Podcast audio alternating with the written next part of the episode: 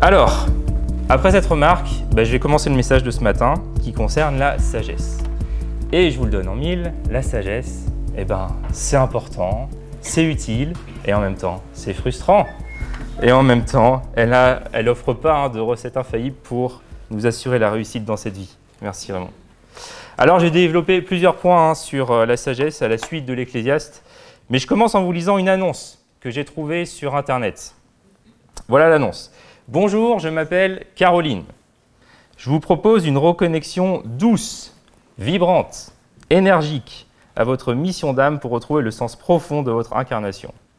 Un fabuleux cadeau de l'univers pour vous ouvrir au voyage unique de votre âme. Vous recevrez des visions, des perspectives uniques sur la façon dont vous pouvez vivre votre singularité ainsi que des indications sur ce que vous pouvez offrir au monde. Vous retrouverez la conscience de qui vous êtes vraiment et de votre mission sur Terre. Le programme que je vous propose comprend un processus, une méthode unique issue de mes connexions aux dimensions célestes ainsi qu'à mes années d'expérience à accompagner de nombreuses personnes sur le chemin de leur mission d'âme. Il comprend également un accès illimité aux vidéos, méditations et podcasts et deux séances de coaching individuelles et personnalisées. Voilà pour cette annonce que j'ai trouvée sur Internet et dans laquelle hein, il était euh, stipulé qu'on pouvait contacter cette personne, Caroline. Et je me suis dit que bah, si je contactais cette thérapeute, je lui poserais bien la question, une des questions que pose l'Ecclésiaste dans son livre. Cette question, c'est la question qu'il pose à la fin du chapitre 6, là où on s'en était arrêté la dernière fois avec Nathan. Il dit Qui peut savoir ce qui est bon pour l'homme pendant sa vie? Pendant chaque jour de son existence dérisoire qu'il traverse comme une ombre Et qui pourra lui annoncer quel sera son avenir sous le soleil?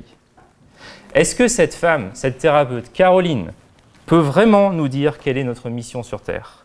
Ce que l'on doit faire, ce qui est bon pour nous. Est-ce qu'elle peut nous annoncer ces choses? Est-ce qu'elle peut nous annoncer ce que sera notre avenir? Et j'ai envie aussi de vous poser la question à vous, à toi directement ce matin. Est-ce que toi ce matin, tu as la conviction que tu sais comment tu dois vivre ta vie? Est-ce que tu sais ce qui est bon, ce qui est sage pour toi? Quel choix, quelle direction tu dois prendre? Et ces deux questions du chapitre 6, en tout cas, elles sortent pas de nulle part. Hein. Elles arrivent à la fin d'une longue réflexion de notre sage euh, qui a fait plein d'observations, qui nous a montré que la vie, elle était absurde, elle était fugace. Il nous dit on est métro, boulot, dodo, et il rajoute tombeau. Vous vous rappelez de ça peut-être? Et on passe toute notre vie à travailler, à essayer de gagner un bonheur qui nous file entre les doigts. Et on a vu dans les chapitres 4 et 5 qu'on est à l'abri de rien, ni des injustices, ni des malheurs, etc. Et arrivé là où on en est, en fait, on a envie de dire à ce grand sage, ok, ok, t'as raison, ok, j'abdique, ok, c'est bon, t'as gagné, tout n'est que fumée.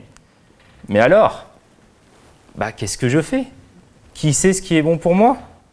Comment je navigue, moi là-dessous, sous le soleil Comment je vis ma vie? Et ce grand sage, hein, qui est inspiré de Dieu, il va commencer à nous donner des réponses à partir du chapitre 7. On arrive dans la deuxième partie de son livre. Dans la première partie, il présente surtout la condition humaine, il présente une sorte d'état des lieux de la condition humaine. Deuxième partie à partir du chapitre 7, où là, il va nous montrer Comment assumer la condition humaine Il va nous donner des conseils, des recommandations sur comment assumer cette condition humaine.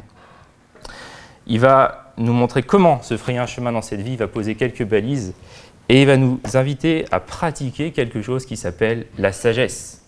La sagesse qui vient de Dieu. Alors prenez avec moi Ecclésiaste 7, 7 pardon, et je vais lire des versets 1 à 14 je vous laisse le temps de prendre ça. Ecclésiaste 7, versets 1 à 14.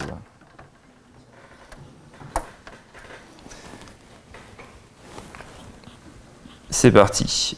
Mieux vaut une bonne renommée qu'un parfum raffiné, et mieux vaut le jour de sa mort que celui de sa naissance.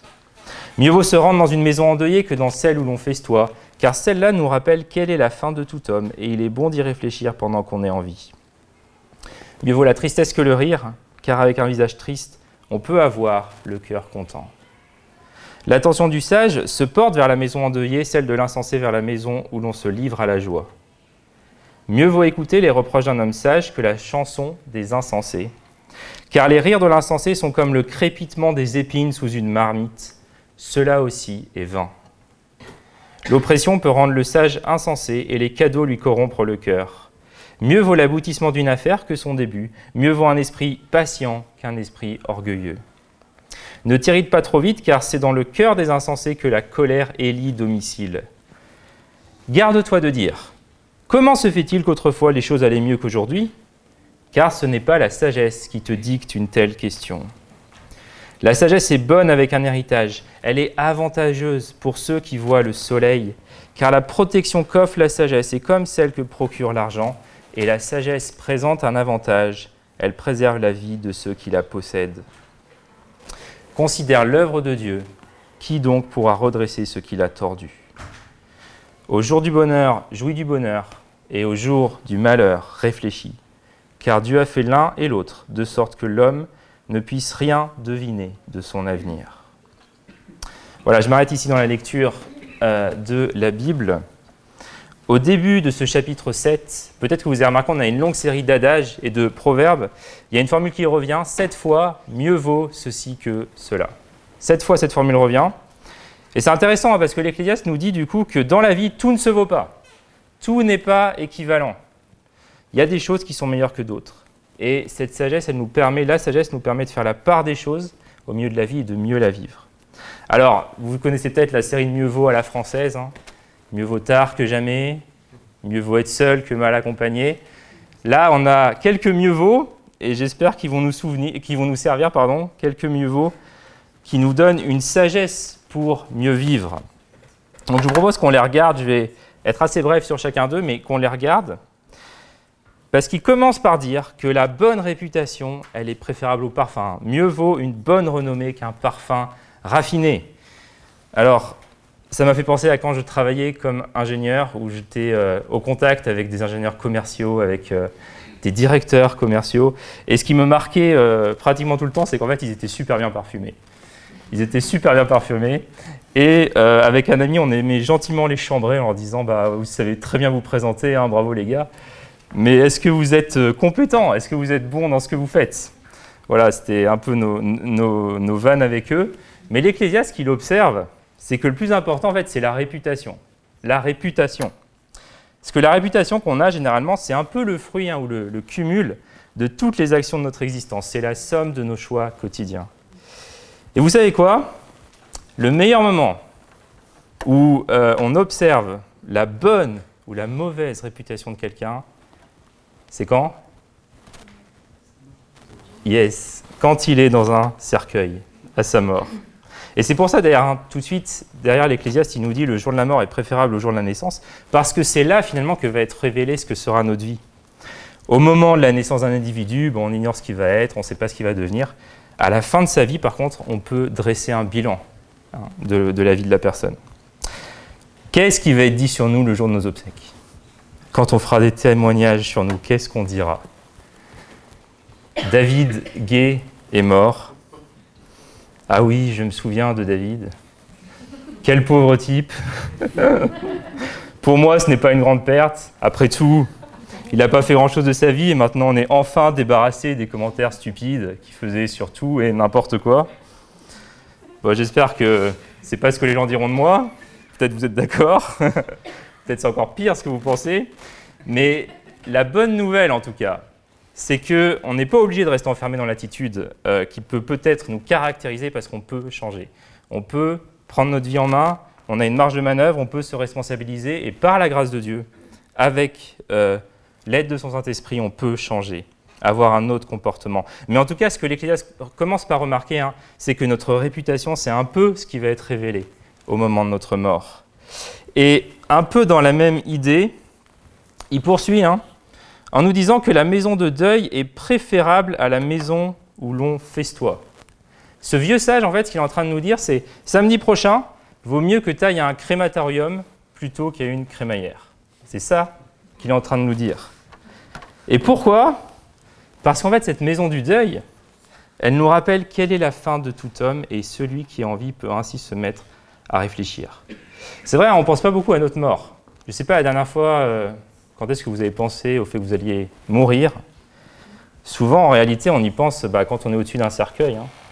On se dit, ben, un jour, ça sera moi. Un jour, ça sera moi là-dedans. Et ces réflexions-là, le sage, il nous dit qu'elles sont utiles en fait. Elles sont même notre meilleur coach de vie. Est-ce que vous connaissez ce qu'on appelle la toilette mortuaire? Ça vous parle? La toilette mortuaire, c'est la toilette hein, qu'on fait à une personne qui vient de décéder, et je vous donne la définition. Par cet acte, on tente de supprimer toutes les traces d'une éventuelle maladie et de ses traitements, appareils, perfusions et tout autre matériel invasif, en réattribuant au défunt un aspect aussi proche que possible de son vivant. Et il me semble qu'on peut faire le constat qu'on vit dans une société qui a du mal, qui n'aime pas voir la mort en face, qui a du mal en tout cas à la voir sans maquillage. On s'efforce hein, autant qu'il est possible de ne pas voir la mort. Autrefois, on mourait chez nous, à la maison. Aujourd'hui, c'est en hôpital qu'on meurt. Et aujourd'hui, notre société fait tout finalement pour bannir la mort, pour, la banaliser. Elle est banalisée par le cinéma, par les jeux vidéo, ou finalement flinguer quelqu'un dans la réalité virtuelle, c'est devenu quelque chose de courant. On fait tout ça. Mais une telle approche finalement, où on bannit la mort, en fait, c'est une approche folle. C'est une approche insensée, selon l'Ecclésiaste. Il nous dit en fait que la mort, elle fonctionne comme un prédicateur, comme un messager, c'est comme un prédicateur qui vient nous prêcher, nous rappeler la brièveté de la vie. Et il sait en fait que les cercueils, bah, c'est des meilleurs prédicateurs que les berceaux de bébés. Parce que ces, cercueils nous font comprendre les choses, ils font comprendre les choses au cœur de l'homme. Et la vraie sagesse, finalement, en fait, c'est pas de savoir qu'on va mourir. Parce que ça, on le sait tous. Mais c'est vraiment de prendre conscience de ce fait-là et de repenser nos vies à la lumière de ce fait. C'est être lucide, en fait, sur le fait qu'on va mourir. Et en tout cas, j'espère que c'est bien clair hein, pour tout le monde ici, notre sage d'Ecclésiaste, n'est pas un rabat-joie. Il n'est pas contre la fête, il est contre la fuite. C'est différent. Il n'est pas contre la fête, il est contre la fuite. La fuite qu'on peut prendre rapidement dans les plaisirs, dans le rire, dans la vie, pour oublier notre finitude. Et, voilà pourquoi il dit au verset 3, il vaut mieux le chagrin que le rire, car malgré un visage triste, on, peut avoir le cœur content. Dieu dans la tristesse peut nous enseigner quelque chose qui a bien plus de valeur que ce que parfois la fête et le rire peuvent nous apporter. Heureux celui dont les malheurs et le chagrin le rendent lucide sur sa vie limitée et sur sa condition humaine. J'avance un peu. Au verset 5, un autre mieux vaut. Mieux vaut écouter les reproches de l'homme sage que le chant des hommes stupides. Ce que l'Ecclésiaste dit, c'est qu'il vaut mieux s'ouvrir à la vie des autres, à leurs critiques, à leurs reproches. Hein, il vaut mieux s'ouvrir à ce que les autres auraient à nous dire plutôt que d'entendre ce chant, finalement, qu'on est vraiment, qu'on est vraiment, qu'on est vraiment phénoménal. Alors, au premier abord, aucun d'entre nous hein, n'aime vraiment être pris sur sa conduite, sur sa façon d'être. Et le reproche euh, est souvent perçu par celui qui le reçoit comme une humiliation. C'est vrai qu'on ressent ça un peu comme une humiliation parfois. Mais si ce reproche, en fait, il exprime la vérité, on doit le prendre plutôt comme un cadeau hein, de la part de celui qui vient nous voir et même en remercier son auteur parce que s'il vient nous voir, c'est qu'en fait, il a notre bien à cœur. Et vous savez, vraiment, je crois que quand un frère vient vous parler, quand un frère vient vous avertir, ça peut nous sortir d'un piège, ça peut nous sortir d'une faute, ça peut nous ramener à nos priorités. Ça peut nous ramener à la repentance. Et la question que j'aimerais vous poser, c'est, mais est-ce que tu es quelqu'un à qui on peut dire quelque chose? Ça, c'est une preuve de sagesse. Est-ce que tu es quelqu'un, quand on vient de parler, c'est possible hein, Comment est-ce que tu prends les reproches? Et je sais que tout le monde s'y prend pas avec autant de douceur, de tact qu'on aimerait. Mais comment on réagit? Comment on réagit? Est-ce qu'on accepte parfois que notre enfant ait raison? Qu'une personne qui a un grade inférieur à nous dans l'entreprise ait raison qu'un frère dans l'Église ait raison, que notre conjoint ait raison Est-ce qu'on accepte ces choses? Être, sage, c'est ça, c'est être humble et savoir se laisser avertir. Que Dieu nous aide à entendre les reproches des frères et des sœurs qui mettent le doigt sur quelque chose que j'ai besoin d'entendre. Être sage, ensuite, c'est aussi être sobre et aller au bout des choses. Il dit l'Ecclésiaste, mieux vaut l'aboutissement d'une affaire que son début. Alors, l'excitation des débuts, je ne sais pas si ça vous parle, moi c'est quelque chose qui me parle, l'excitation des projets, de la nouveauté, des lancements, les premières réunions, moi c'est celle que je préfère. Hein. Voilà ce qu'on va faire, voilà ce qui nous attend, voilà la big picture, voilà là où on va. Et le sage, il s'enthousiasme pas juste du début, il commence et il termine, il finit, il fait pas forcément beaucoup, mais il fait bien. Il court pas de partout, mais il honore ses engagements, il va au bout des choses. Et je sais que parmi nous, il y a des personnes qui sont sans doute créatives, hein, qui ont plein d'idées, qui aiment lancer des projets, et pas de souci. pas de souci avec ça. Mais est-ce que des fois, on n'est pas en train un peu de cacher notre manque de ténacité, notre manque de, rigueur derrière le fait qu'on est des lanceurs de projets en disant voilà, moi je suis une boîte à idées, euh, c'est très bien, mais est-ce qu'on n'est pas en train de cacher une certaine flemme, hein, de fuir même, de finir ce qu'on a démarré? Et j'ai une question pour toi ce matin. Cette question, c'est quel est le projet que tu ne devrais pas lancer? Quel est le projet que tu ne devrais pas lancer, dans lequel tu ne devrais pas s'investir? Parce que le sage, il ravale son orgueil, il a l'humilité aussi de dire non. Et être sage, c'est être sobre, aller au bout des choses. L'enthousiasme est bon, il est nécessaire, il n'est pas tout. La persévérance aussi est nécessaire. Alors il continue, je vous en donne encore deux. Mieux vaut un esprit patient qu'un esprit orgueilleux, ne t'irrite pas trop vite. La patience, quelque chose d'important, c'est la marque euh, par excellence de la maturité spirituelle chez l'apôtre Jacques dans le Nouveau Testament. Et il est bon hein, de posséder un esprit patient parce que face à une problématique, parfois c'est bon en fait de temporiser, d'attendre un peu pour voir comment les choses tournent, parce que c'est possible que si on patiente, il y a une opportunité qui vienne se présenter et qui va nous donner une marge de manœuvre nouvelle, plus grande que dans le cas où on aurait fait preuve d'impatience. Et dans la vie, il y a des moments où il faut laisser euh, au bien le temps d'éclore. Je pense que si vous jardinez un peu, si vous êtes familier avec l'agriculture, très vite, en fait, vous vous apercevez que dans les champs, les herbes qui poussent les plus rapidement, c'est les mauvaises herbes. Les mauvaises herbes, elles poussent bien plus vite, malheureusement, que les bonnes. Et en fait, si on fait preuve d'impatience, ben on risque de jamais voir le bien éclore. Et on va se focaliser sur le mal, uniquement sur le mal. Et être sage, nous dit l'Ecclésiaste, c'est faire preuve de patience. Et enfin, verset 10, l'Ecclésiaste, c'est intéressant ce qu'il dit. Hein. il dit Garde-toi de dire comment se fait-il qu'autrefois les choses allaient mieux qu'aujourd'hui? Ce n'est pas la sagesse qui te dicte une telle question. C'est fréquent, hein. peut-être vous avez entendu euh, des gens qui ont des années de vie au compteur, qui vous disent bah, c'est un peu terrible l'époque dans laquelle on vit, c'était tellement mieux avant. Et la Bible nous dit la nostalgie, c'est passage. La nostalgie, c'est passage. Et quand on commence à s'exprimer de cette façon, en fait, souvent, c'est signe qu'on n'arrive plus à s'adapter au temps présent. Hein, en réalité, c'est souvent pour des mauvaises raisons qu'on dit que c'était mieux avant. Parce que cette tendance, en fait, on a cette tendance à, idéaliser le passé et à toujours voir dans le présent ce qui ne va pas. Et c'est passage. Parce que le sage, dans la difficulté du temps présent, il s'adapte en fait. Il va de l'avant. Et il est plein d'espoir. Est-ce que tu connais le Dieu de la Bible? Est-ce que tu connais ce Dieu qui est souverain sur toute chose Et si oui, dans les difficultés dans lesquelles tu, que tu traverses, ma question c'est bah, est-ce que tu as de l'espoir? Est-ce que tu as de l'espoir? Est-ce que tu as de l'espoir dans ta vie pour ces prochaines années, pour l'avenir? Est-ce que pour toi le meilleur il est derrière? Ou il est devant et tu le regardes en étant confiant? Être sage, c'est ça selon l'Ecclésiaste, c'est être confiant et plein d'espoir. Alors, on vient de voir plusieurs proverbes. Ça va? Ouais, je vois des hochements de tête, ça a l'air d'aller. On a vu plusieurs proverbes. Est-ce que vous avez vu ce qui les caractérise? Quel est le point commun? Il y en aurait peut-être plusieurs, mais quel est un des points communs qui caractérise ces proverbes? Je vous en propose un, c'est qu'à chaque fois, en fait, il s'agit de ne pas fuir. De ne pas fuir.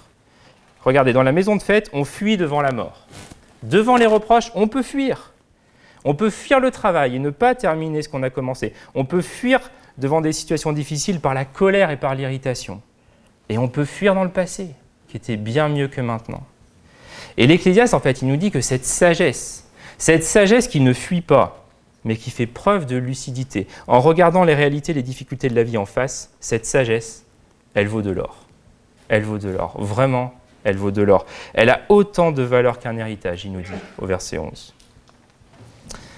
Je ne sais pas si vous connaissez Stromae, cet auteur, compositeur, chanteur belge. En 2010, moi je l'ai connu avec cette chanson, Alors on danse, je crois que c'était en 2010. Il s'est fait connaître avec cette chanson, Josué confirme.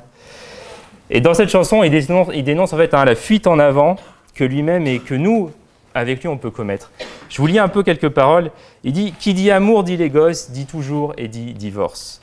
Qui dit proche te dit deuil, car les problèmes ne viennent pas seuls. Qui dit Christ dit monde, dit famine, dit tiers-monde. Et qui dit fatigue dit réveil, encore sourd de la veille. Alors on sort pour oublier tous les problèmes, alors on danse, alors on danse, alors on danse. Bon, je ne vous chante pas la chanson, ça vous ferait mal aux oreilles, même si j'ai envie. Mais intéressant, cette euh, chanson de Stromae, la vie est dure, les choses nous échappent. Il y a bien des choses hein, qu'on a peur de, de regarder en face dans cette vie, à commencer par la mort. Alors, on danse. Mais la sagesse que nous enseigne l'Ecclésiaste, elle est marquée par le réalisme, hein, finalement. Un réalisme qui va rejeter l'irréalisme, qui rejette la fuite dans tout ce qui peut être un échappatoire. Et une telle sagesse, elle est profitable et plus avantageuse que l'argent, mais il ne faut pas se faire d'illusions elle a ses limites. Et c'est ce qu'on va voir maintenant. Une sagesse qui a ses limites. Alors, l'Ecclésiaste, voilà ce qu'il nous dit. Il nous dit, la sagesse ne permet pas de résoudre tous les problèmes, de redresser ce qui est tordu ou d'échapper à tous les malheurs. Ça, c'est les versets 3, 13 euh, et 14. Je, je, vous relis juste les versets 13 et 14, qu'on les a en tête. Considère l'œuvre de Dieu. Qui donc pourra redresser ce qu'il a tordu? Au jour du bonheur, jouis du bonheur, et au jour du malheur, réfléchis, car Dieu a fait l'un et l'autre, de sorte que l'homme ne puisse rien deviner de son avenir. L'Ecclésiaste, hein, ici, il nous invite à être extrêmement lucide et il pointe du doigt une réalité qu'on oublie parfois dans la compréhension de notre vie sous le soleil.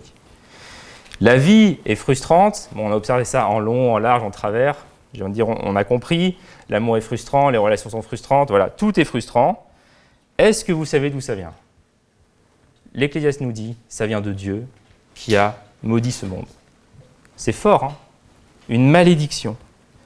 Et on doit prendre ça en compte quand on vit sous le soleil. On vit les conséquences d'un jour où le péché et le mal sont entrés dans le monde parce que un jour l'homme et la femme se sont coupés de la sagesse de Dieu et ont voulu être sages à leurs propres yeux. Et on vit les conséquences de ça. Dieu a puni ça en soumettant ce monde à la malédiction. Et donc, si vous voulez être sage, si nous voulons être sages, on doit réfléchir et accepter qu'on vit dans un monde cassé, dans un monde brisé, dans un monde déchu, dans un monde pété, entre guillemets, avec des êtres humains imparfaits. Et être sage, c'est reconnaître que l'homme ne pourra jamais être la réponse à la question qui peut redresser ce monde tordu? Seul Dieu. Seul Dieu peut être la réponse à cette question. Il n'y a que celui qui a créé ce monde qui peut lever cette malédiction et remettre droit remettre d'aplomb tout ce qui est tordu.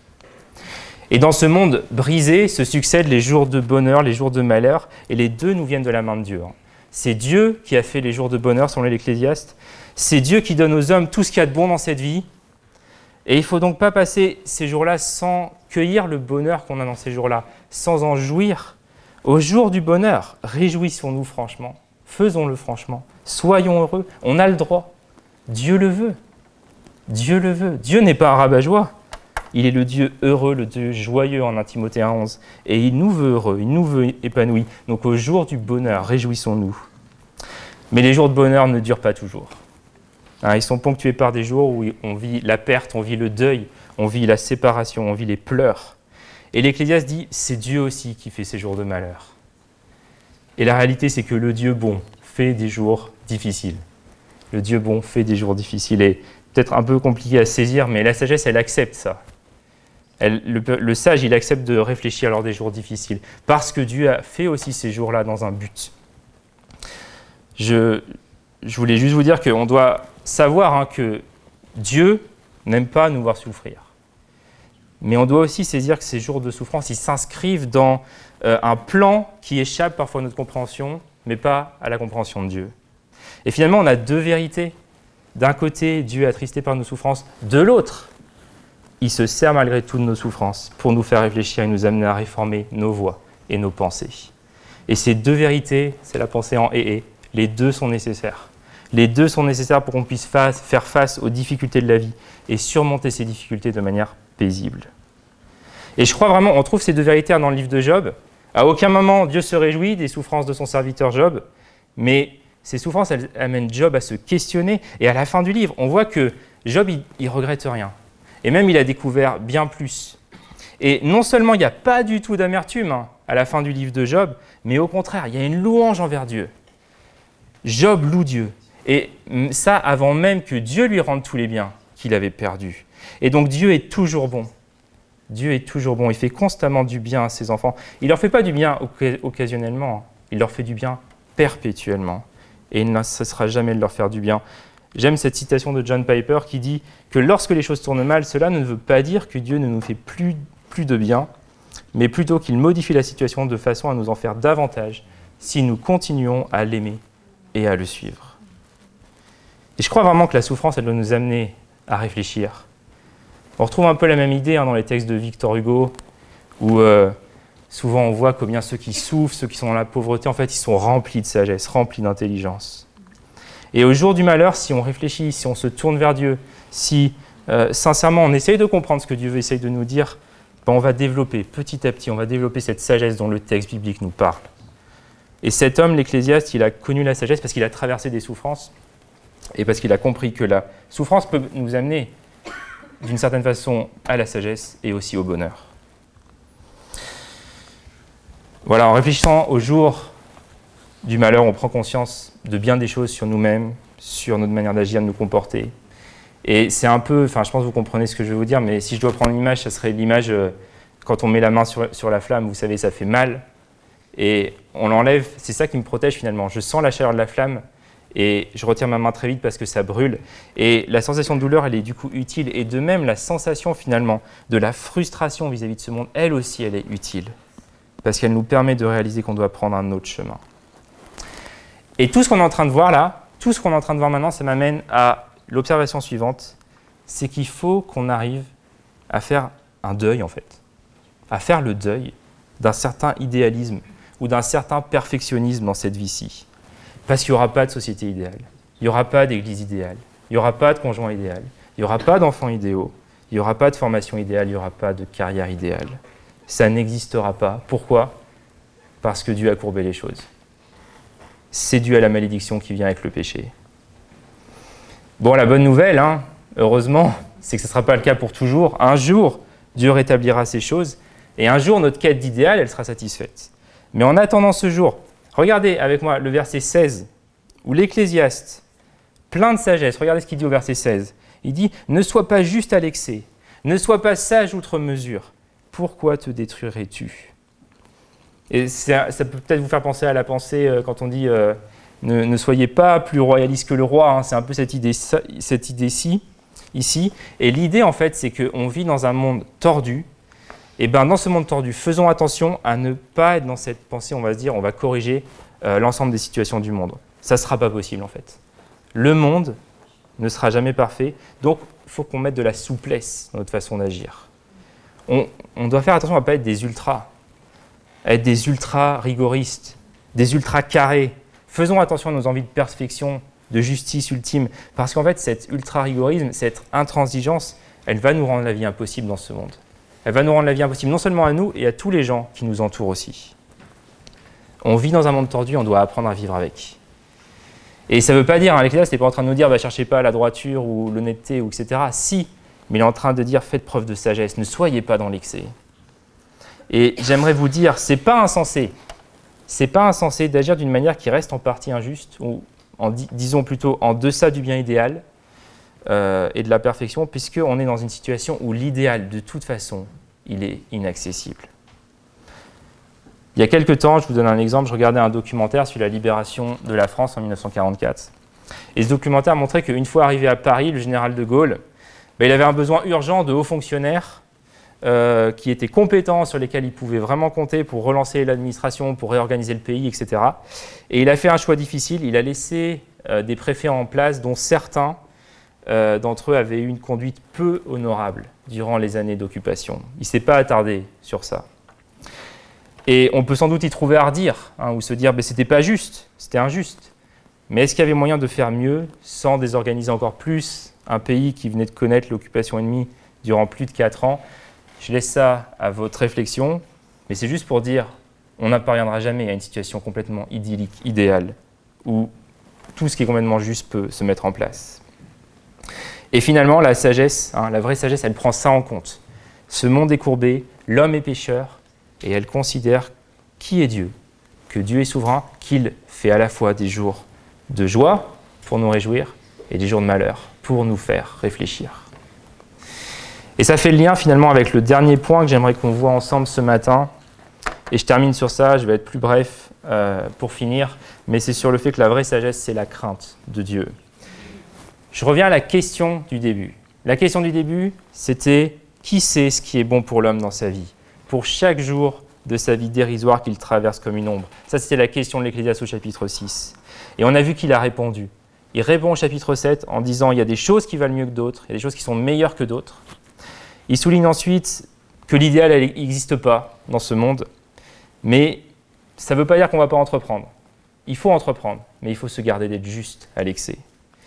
Et enfin, dans le chapitre 8, qui traite aussi du thème de la sagesse, il fait cette déclaration, versets 12 et 13, il dit Je sais aussi que le bonheur est pour ceux qui craignent Dieu. Du fait même qu'ils ont cette crainte à son égard, mais qu'il n'y aura pas de bonheur pour le méchant et que, semblable à l'ombre, il ne verra pas ses jours se prolonger parce qu'il ne craint pas Dieu. Et l'Ecclésiaste nous a montré que la sagesse était avantageuse, il nous en a montré aussi les limites, et il nous rappelle finalement que dans la vie d'un homme, la clé qui lui permet de vivre sagement les circonstances, c'est la crainte de Dieu.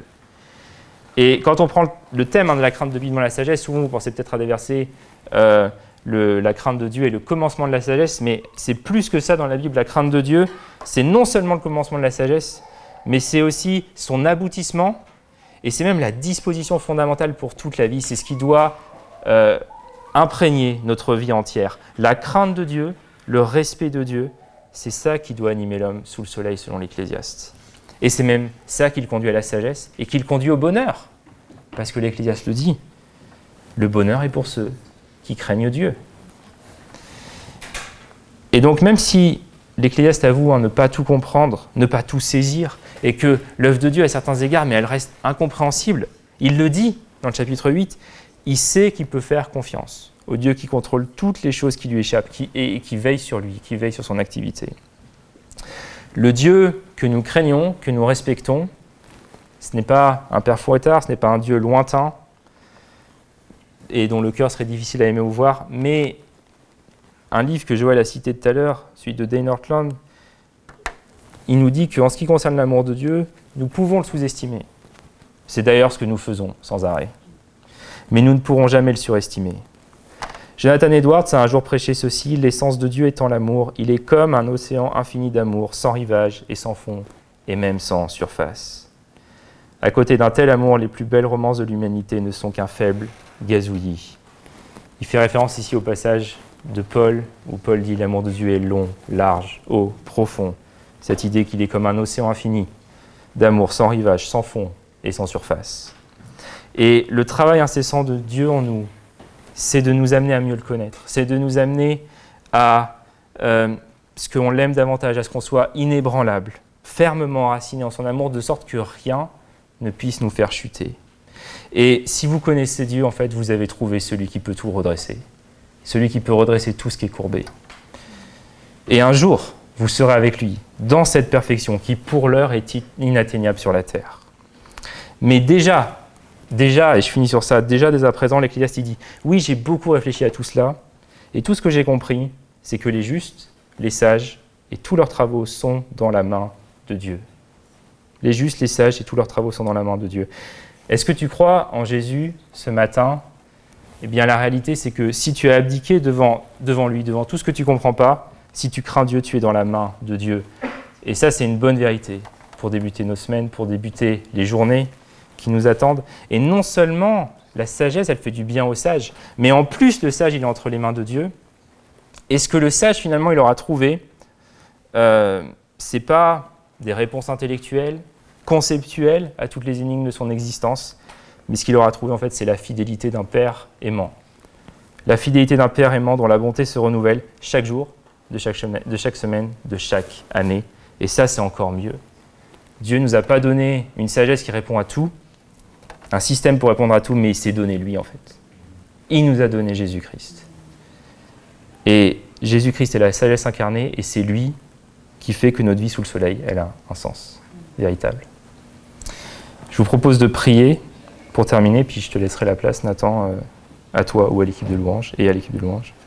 Mais quelques instants, on peut prier et méditer sur euh, ce texte et ses implications.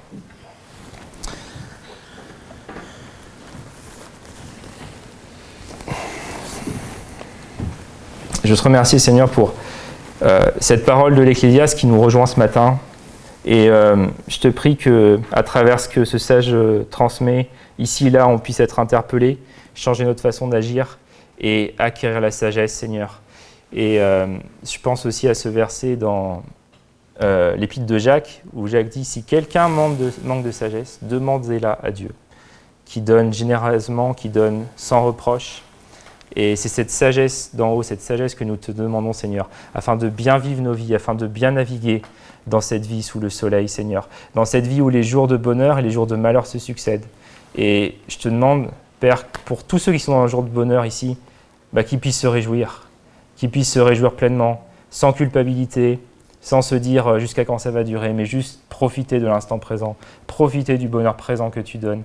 Et pour tous ceux qui sont dans des jours plus tristes, plus sombres, euh, où le malheur peut être là, donne-leur de réfléchir, euh, d'avoir des pensées renouvelées, de se tourner vers toi, donne-leur dans ta grâce de pouvoir voir et comprendre ce que tu cherches à leur dire à leur montrer sur leur réalité, sur ce monde-ci, sur cette vie ici-bas, Seigneur. On te remercie parce que tu es le Dieu souverain qui nous aime, qui prend soin de nous, pas seulement souverain, mais bon, et pas seulement bon, mais souverain. Alors merci pour qui tu es, Jésus et pour, euh, pour ton Église, pour tout ce que tu fais dans nos vies. Bénis chacun ici. Au nom de Jésus. Amen.